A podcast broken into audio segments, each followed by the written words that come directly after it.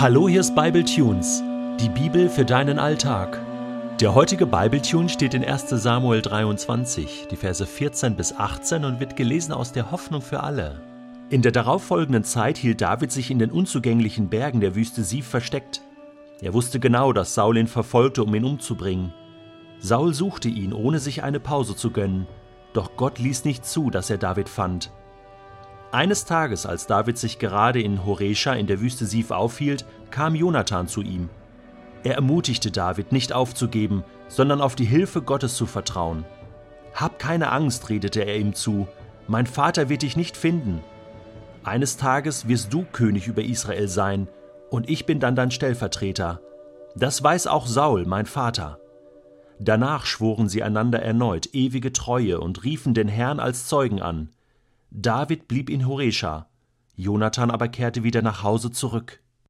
Es gibt vieles, was wir Menschen zum Leben brauchen. Wir brauchen die Luft zum Atmen, das Licht der Sonne, um zu leben. Wir brauchen Wasser, um nicht zu verdursten und Nahrung, um nicht zu verhungern. All diese Dinge sind existenziell, lebensnotwendig. Was ist aber mit einem Menschen, der zum Beispiel nie Liebe erfährt, mit dem nie ein Wort geredet wird und der nie von anderen Menschen berührt wird. Er wird irgendwann sterben. Denn allein gehen wir langsam aber sicher ein.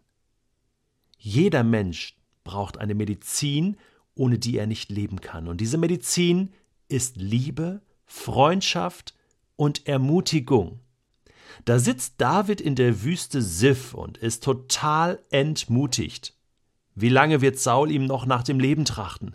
Wie lange muss er noch fliehen, sich verstecken und Angst um sein eigenes Leben haben? David betet sicher zu Gott, und er hat ja auch starke Männer um sich herum. Aber was ihm wirklich hilft, ist ein kurzer Besuch seines besten Freundes Jonathan. Eine kurze Umarmung, ein freundliches Lächeln, ein paar ermutigende Worte und ein Hab keine Angst und schon dreht sich die Welt wieder in die richtige Richtung.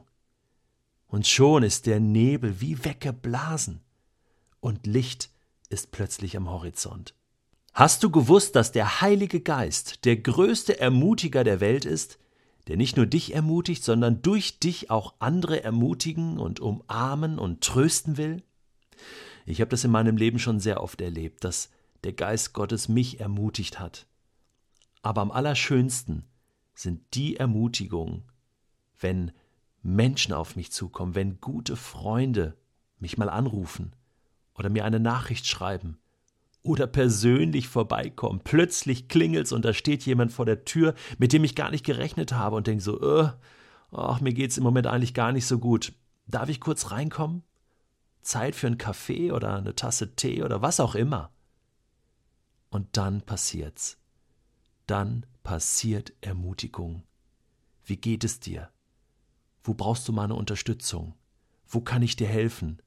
Gib nicht auf, hab keine Angst, Gott ist da und plötzlich habe ich begriffen, nachdem ich das so oft in meinem Leben erlebt habe, dass mich andere ermutigt haben und ich weitermachen konnte, dass ich auch ein Ermutiger sein soll für andere. Und dann habe ich das angefangen. Und weißt du, wie schön das ist?